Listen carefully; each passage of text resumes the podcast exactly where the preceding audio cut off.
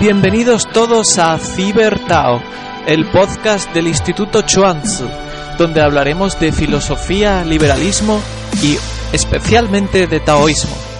Yo soy Antonio Vegas y nos acompaña también en esta aventura Javier Caramés.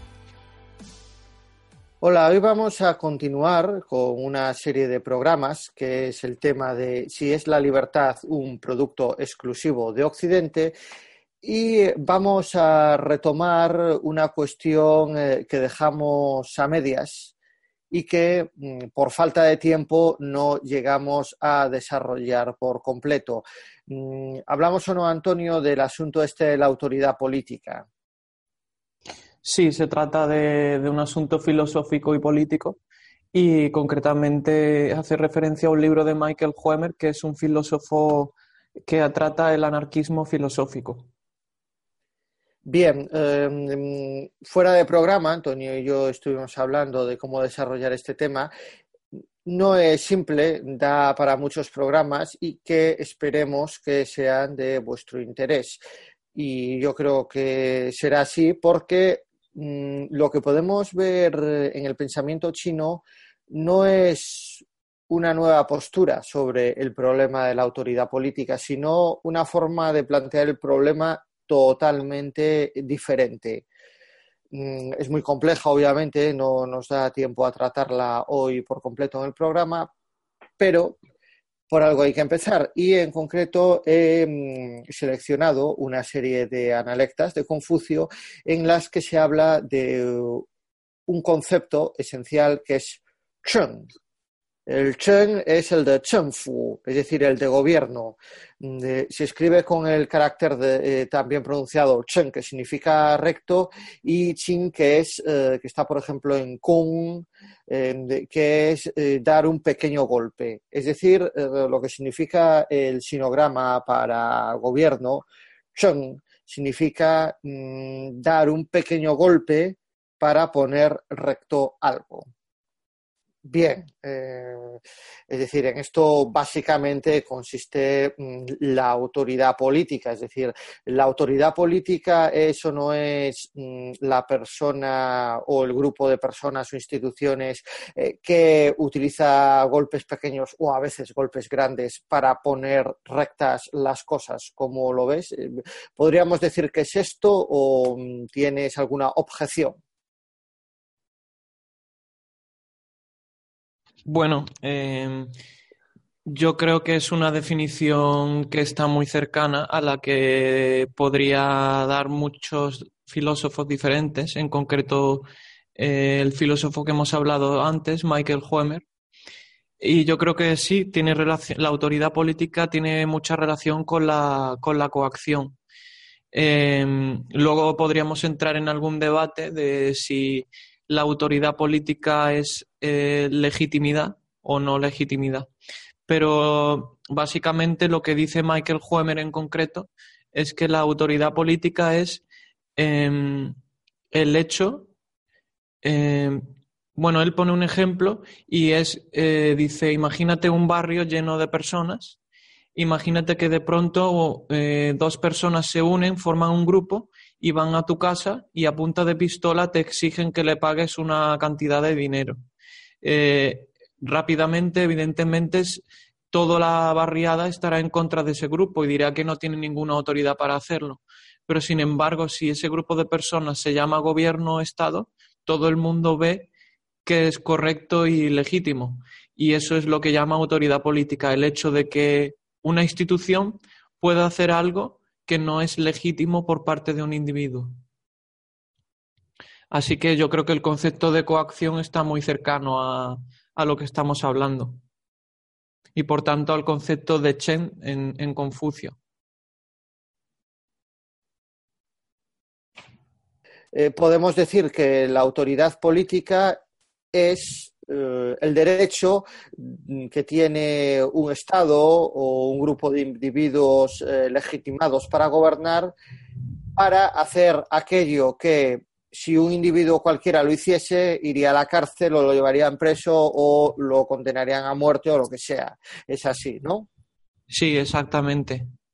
Mm, es decir, mm, a una persona normal no se le permite robar, es decir, yo no puedo ir por la calle eh, andando, cogiéndole el dinero a la gente, pero sin embargo el Estado sí considera que mm, a través de Hacienda o de lo que sea puede quitar el dinero de la gente mm, con el nombre de impuestos, pues, lógicamente, eh, y quedárselo. Y utilizar eh, amenaza eh, es decir, la amenaza de, cárcel, multa o lo que sea, eh, para quitar ese dinero. Eso es lo que se denomina autoridad política.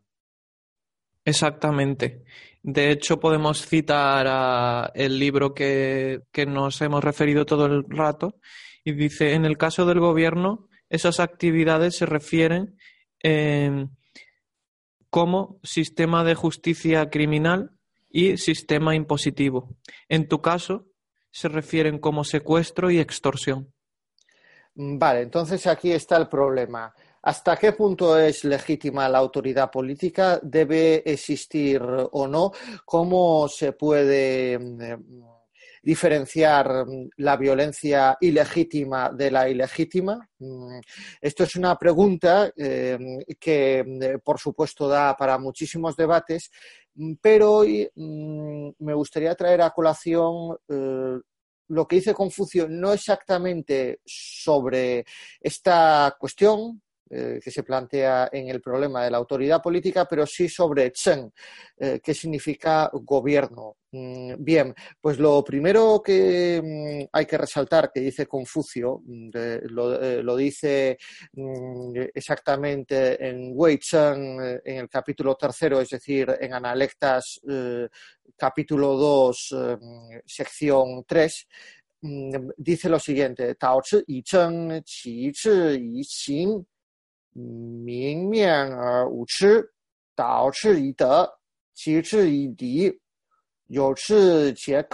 Es decir, lo que dice es, em, si, guías, em, si guías al pueblo con Chen, es decir, con esta autoridad política, con esta coerción legítima, mm, y lo administras es decir, lo administras con castigos, ¿qué hace el pueblo? Es decir, evita ese tipo de conducta, pero no siente vergüenza, es decir, simplemente busca evitar problemas. Bien, esta es una forma de gobierno basada en la coerción y en los castigos que mm, Confucio rechaza, ya que mm, considera que lo esencial, es decir, la vergüenza, el sentimiento de que eso está mal, no se produce. Mm, por lo tanto, lo que propone Confucio es Tao y Ta, es decir, guiar al pueblo con virtud, Qi y Li, mm, y administrarlo con Li, es decir, es lo que se suele traducir habitualmente como ritual, normas de conducta, es decir, es mm, una serie de hábitos y comportamientos que se adquieren a través de la imitación. ¿A través de la imitación de qué? De modelos de conducta virtuoso. En, concreto, el Li eh, son las normas de conducta, es decir, los hábitos, los rituales mm, heredados de la dinastía Zhou, que para Confucio era el referente moral. Bien, pues mm, cuando se guía al pueblo con virtud, y mm, con normas de conducta ritual o como se quiera traducir, es decir, con Li, mm, la gente mm, tiene vergüenza y de esta forma se comporta adecuadamente. Bien, eh, ¿qué es lo que está diciendo Confucio? Que eh, el gobierno basado en ser un modelo de conducta para el resto es mucho mejor que el mm, gobierno basado en la coerción. Como dijimos en otros programas, aquí tenemos eh, uno de los debates principales de los reinos combatientes, especialmente entre el confucianismo y el legismo. El legismo opinaba justo lo contrario, que la forma de guiar al pueblo se basaba en los premios y los castigos. Es decir, había que mm, premiar a los que eran buenos para el poder político y castigar a los que no lo eran. Bien, ¿qué es la aportación que veo yo aquí de Confucio? Mm, tenemos que la moralidad es un referente para que haya orden. De hecho, Chen, mm, eh, este carácter que significa gobierno, eh, Confucio dice, y de hecho se explica así en otros comentaristas, que es Chen, bueno, se pronuncia igual, pero se escriben diferente. Eh, chen es lo mismo que otro chen, que significa recto, es decir, recto en el sentido eh, de moral. Es decir, eh, dice Confucio en otra analecta, es decir, que una que está en el capítulo 12, en el pasaje 17, que dice chen, chen che, chen ye, es decir, de, lo del gobierno, lo de la autoridad política es ser recto y dice a, continuación si mm, el que lidera, si el general es recto, ¿cómo, no, ¿cómo se van a atrever el resto a no ser recto? Mm, por supuesto, también hay que mencionar eh, otra analecta que está también en el, eh, capítulo 2, es de hecho la que comienza el capítulo 2, llamado Wei Chen, eh, mm, en la que dice que el gobernante debe estar quieto, debe ser como la estrella polar, es decir, no moverse y ser un modelo de virtud, ser una referencia para el resto. Esto mm, es lo que se llama el gobierno de la virtud. Dicho mm, de otro modo, mm, en los términos confucianos, la mejor forma de gobernar no es mediante el uso sistemático de la coerción, sino presentándose el gobernante como una referencia a seguir para la gente sobre la que ejerce la autoridad política.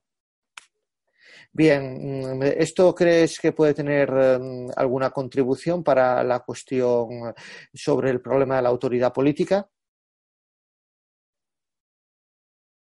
Sí, efectivamente, porque como tú bien has dicho, eh, forma parte de una teoría moral y tiene relación con, el concepto de Chen, de coacción. Y entonces el debate que se está produciendo en estas líneas de Confucio que has tratado es un debate muy, muy, muy parecido al que se produce con, el con los debates jurídicos, con los debates de la de la autoridad política, de la legitimidad del gobierno. ¿Y por qué, por qué tiene esta relación? Eh, porque cuando uno se pregunta, ¿tiene eh, un gobierno derecho a, regular? Es decir, ¿tiene derecho a, gobernar, a decirle a la gente lo que tiene que hacer? ¿Y la gente está obligada a obedecer? Pues para responder a esa pregunta se tienen que producir una serie de teorías Em, llamadas teorías de morales que legitimen eh, la existencia de ese gobierno. Eh, una sería la teoría democrática, que dice que cuando un pueblo vota eh, por mayoría a un gobernante, pues este gobernante adquiere ese, ese derecho, ¿no? esa autoridad política.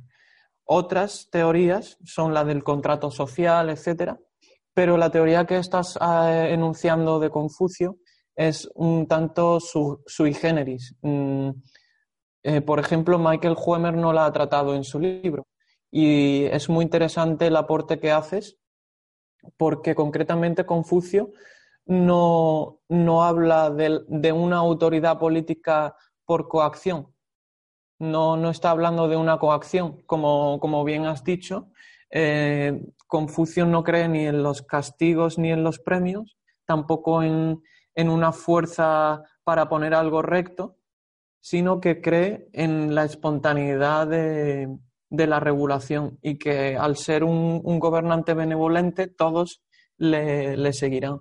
En ese sentido, ese concepto de Confucio de Li versus Chen saldría eh, de la esfera de la autoridad política de la que habla Michael Huemer, porque él define la autoridad política como una coacción. Por lo tanto, aquí no se trataría de una coacción, sino sería algo voluntario y estaría muy cercano a la teoría de Michael Huemer de que eh, la moralidad está, es inherente al ser humano y todo el mundo está dotado de los mismos conceptos morales Em, si bien hay algunas excepciones, algunas personas, pero inherentemente en, el cerebro, a priori, está, hay ciertos conceptos morales y, eso puede hacer que una teoría como la de Confucio sea universal para una sociedad. Pero ahora yo me planteo la siguiente pregunta y no sé qué me responderías. Em, este modelo, em, y creo que Confucio fue criticado también por sus contemporáneos, este modelo basado en la virtud puede ser uno de los mejores porque elimina el problema de la coacción, pero tiene el problema utópico de que no todas las sociedades van a, seguir un modelo de un gobernante basado en la virtud, porque muchas veces la virtud, aunque tenga, aunque tenga em, conceptos inherentes en todos los seres humanos o objetivos, sí que hay diferencias en determinados modos de comportamiento. Y, a lo mejor para lo que una persona es virtuoso, para otra no lo es. Y es muy difícil organizar una sociedad o una sociedad autoorganizada a partir de solamente el ejemplo. No sé cómo lo ves.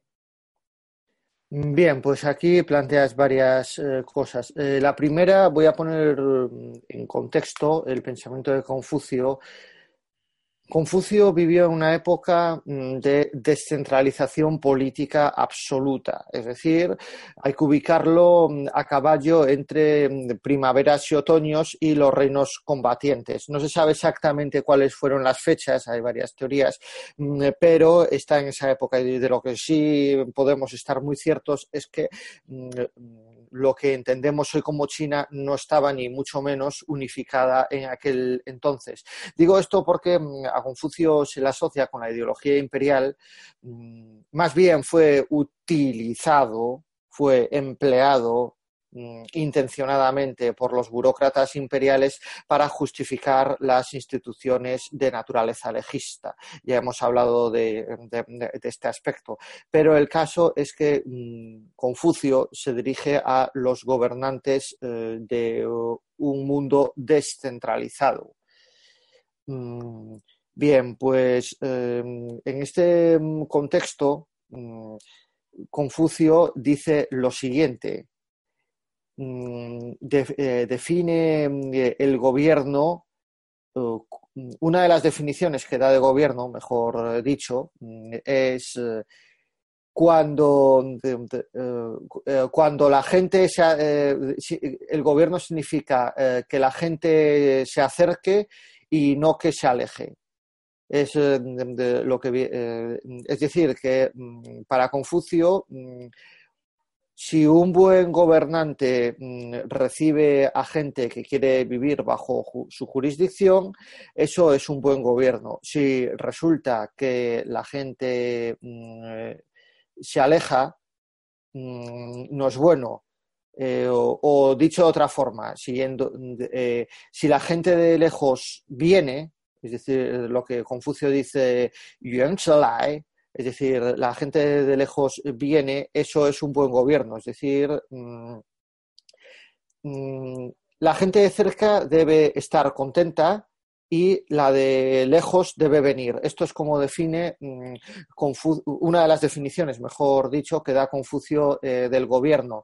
Eh, ¿Y por qué pongo eh, en relación esto con el contexto de descentralización política? Porque efectivamente en esta época, mm, al no existir un concepto de nación fuerte, mm, la gente iba de reino en reino o de estado feudal en estado feudal buscándose una vida mejor.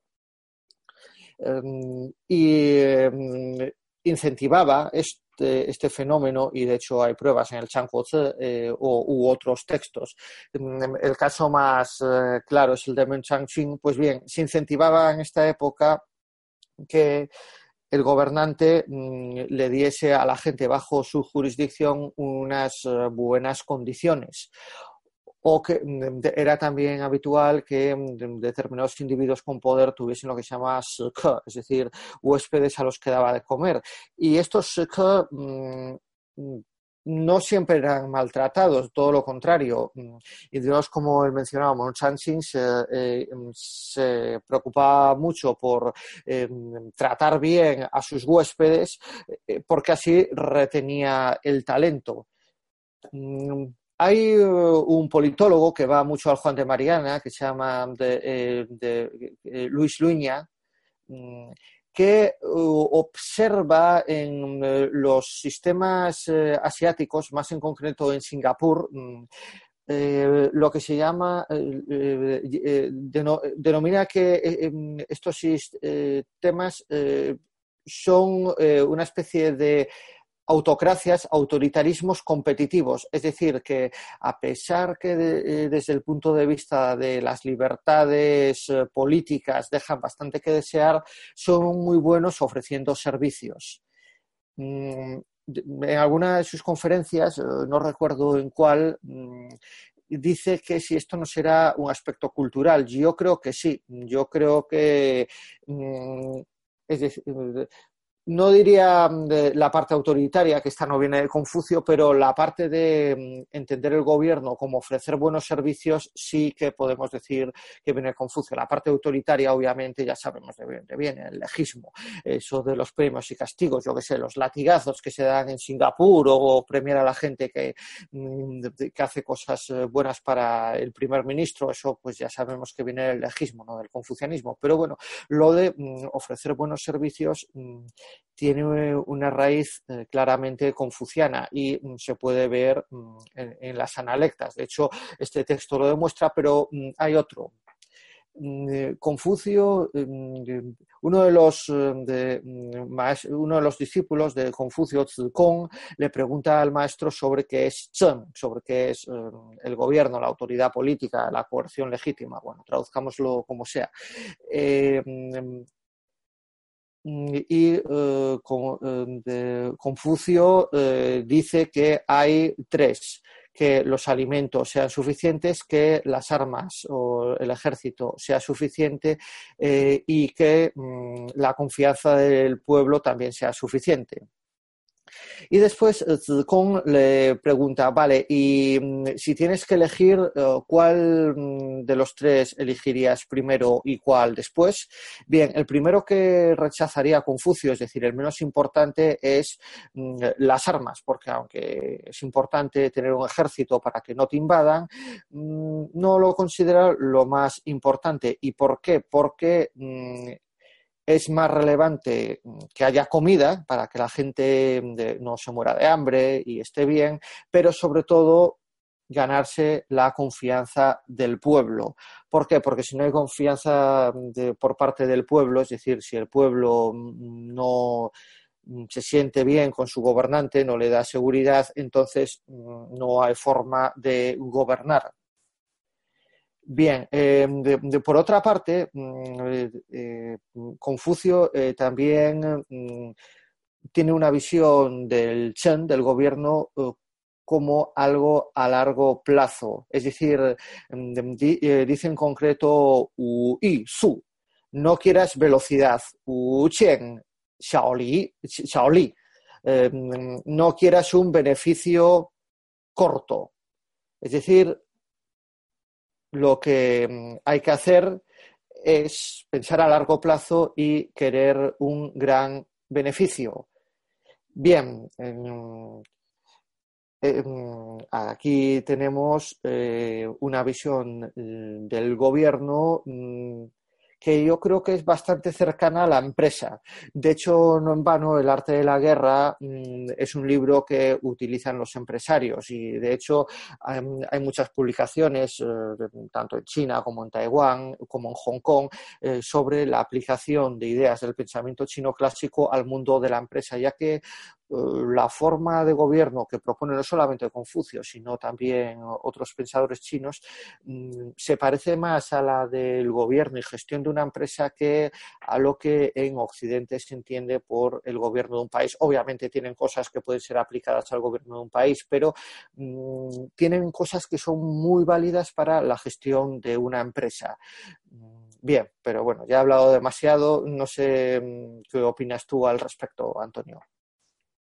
Sí, muchas gracias porque ahora poniendo en su contexto la filosofía confuciana se entiende mucho más porque em, primero hay que entender que en aquella época, pues eh, comparativamente hablando, eh, Tianxia o lo que podemos conocer como China estaba rodeado de, pues, sobre todo al norte, de pueblos bárbaros que no tenían apenas eh, una tradición cultural de filosófica, etcétera, y por lo tanto los pueblos chinos estaban más, civilizados, más mayormente civilizados que esos pueblos bárbaros. Y de ahí nace la frase de que China estaría, sería mucho más civilizada sin gobernante que los pueblos bárbaros con gobernante, porque ya hay un pozo eh, cultural y un bagaje que permitía al pueblo civilizarse sin necesidad de gobernante. Eso es lo primero. Con lo cual no existía una necesidad imperiosa de un gobernante para mantener el orden social. en segundo lugar, si además de esa característica tenemos en cuenta de que China estaba dividida en diferentes territorios que competían entre sí, pues claro, em, el modelo de la virtud confuciana cobra todo el sentido práctico porque si un gobernante lo hacía muy bien, pues ese estado se convertía en un buen estado y todo el mundo iba a seguir, incluso ese estado podría recibir flujo migratorio positivo. Entonces, claro, el modelo confuciano ahí cobra todo el sentido práctico y, es entendible en aquella época. Em, pero ahora, eh, situándonos en una época actual, em, ese modelo confuciano yo creo que tendría sentido en, una civilización mucho más globalizada que la actual, más todavía, eh, donde los gobiernos tuvieran menos fuerza de la coacción, porque eh, me imagino que en aquella época el Estado, el gobierno tenía menos instrumentos de control que tiene ahora por ejemplo, el pasaporte, el carnet de identidad, incluso la población acepta legítimamente eh, la burocracia del gobierno. Y está, por ejemplo, si vamos a cualquier tienda a comprar o a, enviar una carta, por ejemplo, a una tienda de envío postal, pues rápidamente nos pedirán el DNI. Si no tenemos el DNI no nos dejarán enviar la carta, por ejemplo. Es decir, que una persona que no acepta la, coacción gubernamental actual no tiene cabida prácticamente en la sociedad. Con lo cual, un modelo basado en la virtud debería ser en una sociedad. Es decir, estoy pensando que qué em, aspectos debe cumplir una sociedad para, para que ese modelo sea eh, encajable. Y yo creo que uno sería que el gobierno tuviese menos instrumentos de control coactivo. El segundo, que hubiese mucha competencia entre territorios. por ejemplo, me imagino un mundo donde los países sean muy pequeños, como los cantones de Suiza, ¿no? Si Suiza, por ejemplo, cada cantón tiene un gobernante diferente, pues el modelo de virtud yo creo que ahí funcionaría muy bien. Y el modelo de virtud me hace pensar en la benevolencia que tiene para, la población de estados pequeños descentralizados compitiendo entre sí. Yo creo que eh, el modelo de virtud cobra sentido en ese, en ese ambiente. Eh, ¿Cómo lo ves, Javier? Mm, bien, el modelo del gobierno basado en la virtud mm, eh, obviamente mm, es eh, para estados eh, pequeños. Mm, para estados grandes, bueno, mm, si es aplicable esto, quizás, quizás, bueno, de hecho, el confucianismo fue utilizado en las dinastías posteriores. No sé si podríamos decir que funcionó bien, pero pero desde luego mm, sí que podemos decir eh, que la única dinastía que rechazó el confucianismo de forma enérgica, la dinastía Qing, la primera duró 20 años. Que me imagino que el resto de dinastías durarían algo más, eh, quizás por estas ideas eh, que al menos en teoría mm, eh, le ponían un poco de mm, coto al deseo de expandirse, de, mm, aumentar la esfera de influencia, etcétera, etcétera, que suele tener cualquier gobernante en todo espacio y tiempo. Bien, Mm, sí que obviamente a los estados grandes eh, eh, este tipo de conceptos les viene bien. y si me permite, sobre todo se, refleja en la lo, lo, principal, sobre todo se refleja en la filosofía confuciana que no intenta justificar al gobernante mediante la coacción. Y eso, eso tiene la contrapartida de que Confucio no está aceptando la autoridad política em, porque sí. Es decir, Confucio está rechazando un gobierno basado en la coacción. Eh, por lo tanto, eh, aquí tenemos otro filósofo más em, oriental que, cuya filosofía está muy cercana a la filosofía del liberalismo. Y, además no solamente eh, como principio, sino como consecuencia de su filosofía, porque la consecuencia de su filosofía, como estamos discutiendo, es eh, la, de un, la de un territorio con diferentes estados pequeños compitiendo entre sí, que es un, eh, un caldo de cultivo para la libertad y para, digamos, para la paz, para la libertad, etcétera. Entonces, de nuevo, concluimos que en la filosofía oriental está impregnada de liberalismo tanto en principios como en consecuencias. Mm, bien, aquí mm, mm, no sé si hasta qué punto liberalismo, porque obviamente el liberalismo es producto ideológico de una tradición que tiene poco que ver con la China, eh, es decir, no, si, no te puedes esperar que se hable de las mismas cosas en los textos confucianos que en la tradición liberal europea, simplemente se hablan de cosas eh, diferentes. Es incluso bastante problemática la cuestión cuestión de Confucio y la democracia. Eh, yo me quedo con que lo de Confucio no tiene absolutamente nada que ver con la democracia. Y cuando digo absolutamente nada que ver es que mm, el pensamiento democrático y el confuciano mm, van por dos derroteros totalmente diferentes. Es decir, simplemente hablan de cosas eh, diferentes. Incluso el modelo basado en la virtud. Mm, no digo que sea incompatible con la democracia, de hecho, estas ideas mm, están muy presentes en Taiwán y Taiwán es una democracia perfectamente asentada, es decir, no es incompatible con la democracia, eh, mm, pero tampoco mm, lo es eh, con un sistema autoritario competitivo, como dice Luis Luña. Es decir, este pensamiento no es incompatible con lo de Singapur. De hecho, el primer ministro de Singapur se considera confuciano.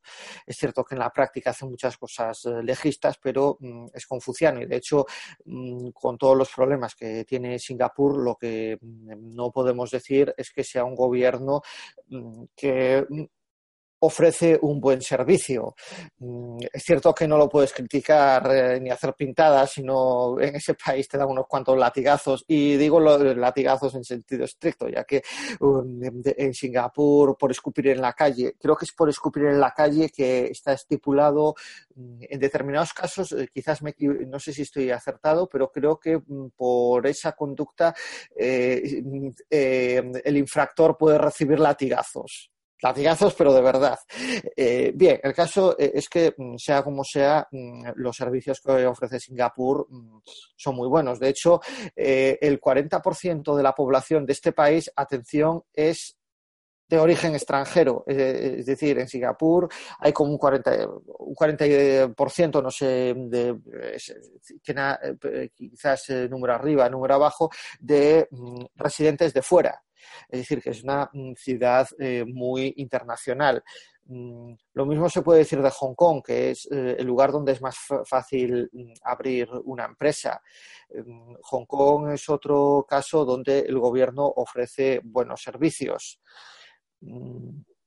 Entonces, eh, Corea del Sur eh, también eh, responde a este modelo. Mm, en Corea del Sur, en concreto, el gobierno salió con una serie de, empresas mm, para que diesen trabajo a todo el mundo, pero a la vez mm, en Corea abrir una empresa desde el punto de vista fiscal no es un problema, ya que hay pocos impuestos.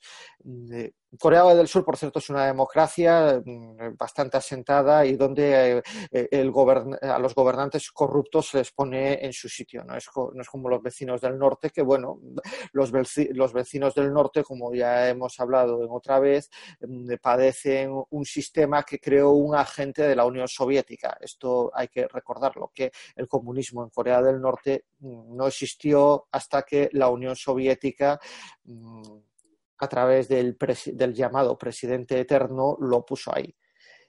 Bien, entonces, em, que sí, que tiene cosas eh, que mm, están cercanas al liberalismo, pero no es lo mismo y lo que sí que hay que tener en cuenta es que si bien el confucianismo no es para nada incompatible eh, con la democracia, eh, también puede servir de justificación ideológica para sistemas como el de Singapur, que muchos no consideran exactamente democrático.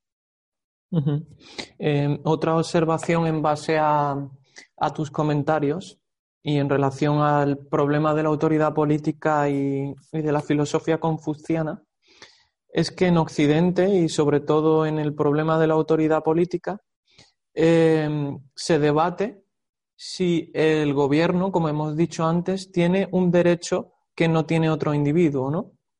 Eh, es decir, si eh, la institución pública, el sistema público, eh, está en otro plano, en otra dimensión, eh, en relación a los individuos de una sociedad. Bien, pues parece que este debate no se produce para nada en Confucio, porque para Confucio, como gran parte de la filosofía china, especialmente la taoísta, parece que todo está conectado con todo y todo forma parte de la misma, de la misma sustancia y que no hay sustancias separadas entre sí. Esto quiere decir que el gobierno forma parte de la misma cosa que los individuos y que nada está por encima de nada. Por eso, eh, por eso, si, una persona es moral en su casa, eh, con su familia, pues tiene eh, posibilidades de convertirse en un gobernante, porque ya es un individuo eh, digamos, moral. Por lo tanto, es como un sistema universal donde la moralidad está, está eh, influyendo a todos los niveles, ¿no? Entonces, primero sería la, el individuo, luego la familia y por último el Estado, ¿no? La, la, famosa frase de que el gobierno es lo último y lo menos importante. Así que otro aspecto más que, que habría que añadir, ¿no? Que la universalidad de la filosofía eh, del confucianismo Bien, esto, bueno, estás hablando de, del proceso de gobierno que, que, se, da en el TASH, eh, que dice que primero hay que gobernar el interior, después eh, el cuerpo, después la familia, después mm, eh, lo que se llama Kuo, es decir, el Estado, y por último lo que está bajo el cielo. Eso es lo que dice el TASH, eso es lo que se denomina el TASH, es decir, la vía del, del gran conocimiento. Eh, bien, lo que, lo que dices de que todo, de, que no existen separaciones en la realidad, eso más bien es la filosofía taoísta, que sí que tiene una eh, gran influencia. Mm, otro aspecto a tener en cuenta es que mm, desde la época de Confucio hasta hoy, hasta hoy, simple así, mm, la clase política china em, ha sido prácticamente en todas las épocas una clase política abierta. ¿Y qué es esto de una clase política abierta? Hay una conferencia de Bastos eh, en la que em, habla sobre las élites, es muy conocida. Eh, mm, hace mención a, una, a la llamada ley de hierro de la oligarquía. No me acuerdo qué, qué autor la formuló, pero bueno, es, existe la llamada ley de hierro de la oligarquía que dice que toda clase tiene una, un grupo de individuos que la dominan. Y estos individuos utilizan una fórmula política, es decir, una serie de ideas para mm, liderar la sociedad. Sin embargo, hay dos tipos de clases políticas. La cerrada, que generalmente se basa en el criterio de sangre, y la abierta, es decir, aquella que permite que los elementos más capacitados y emergentes de la sociedad entren a formar parte de la nueva clase de la nueva clase dirigente. Es decir, mm, es lo que hacen las democracias. Las eh, democracias tienen la virtud de que eh, los elementos más brillantes mm, de la clase gobernada puedan acceder a la clase dominante. Pues bien, si bien eh, en la civilización china eh, no se desarrolla sistemas democráticos equiparables a los occidentales. Ojo, no quiero decir que no existiesen. Mm, eh, no, estoy negando que existiesen cosas parecidas a la democracia en eh, China, pero lo que sí es cierto que mm, no se llegaron a desarrollar al mismo nivel que en Europa.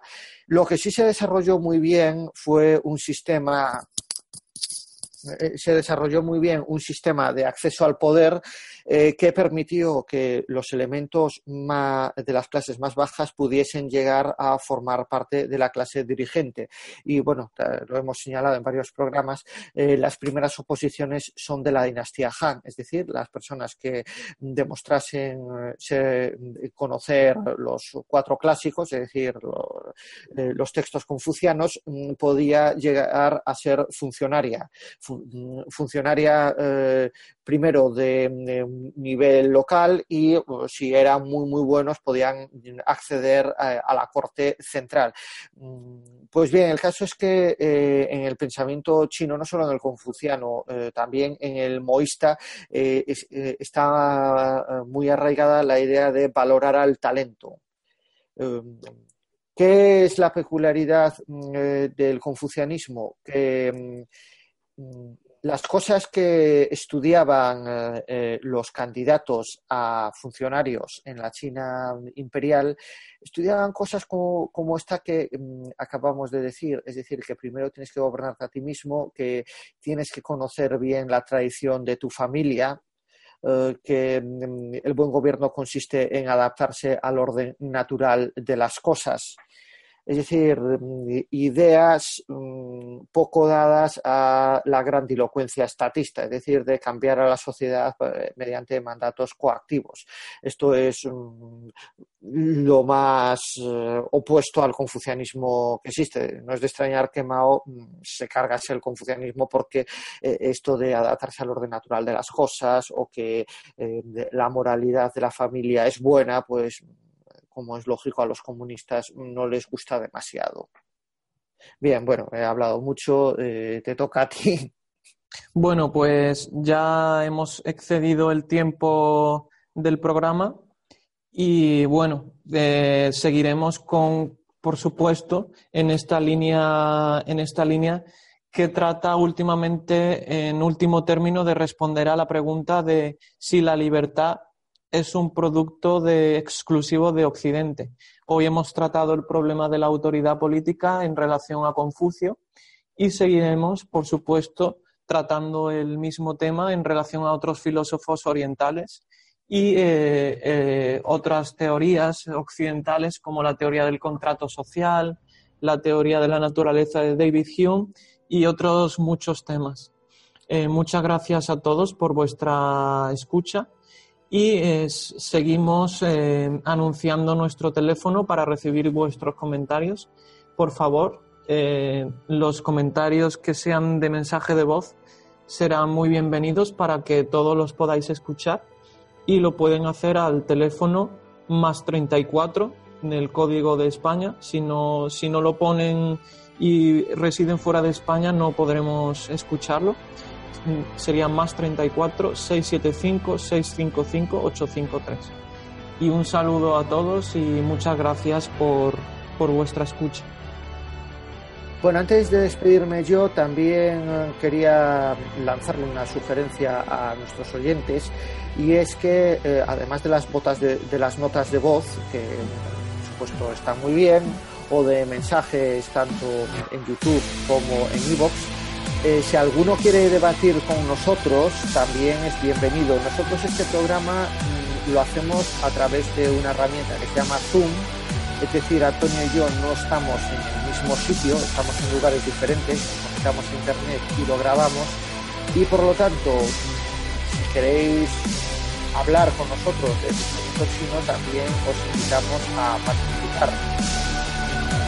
Lo único que haría falta es que tuvieseis micrófono y cascos para que no salga una cosa fea, eh, pero por lo demás seguro que tus opiniones eh, pueden ser de gran utilidad para nosotros. Y dicho esto, me despido hasta el próximo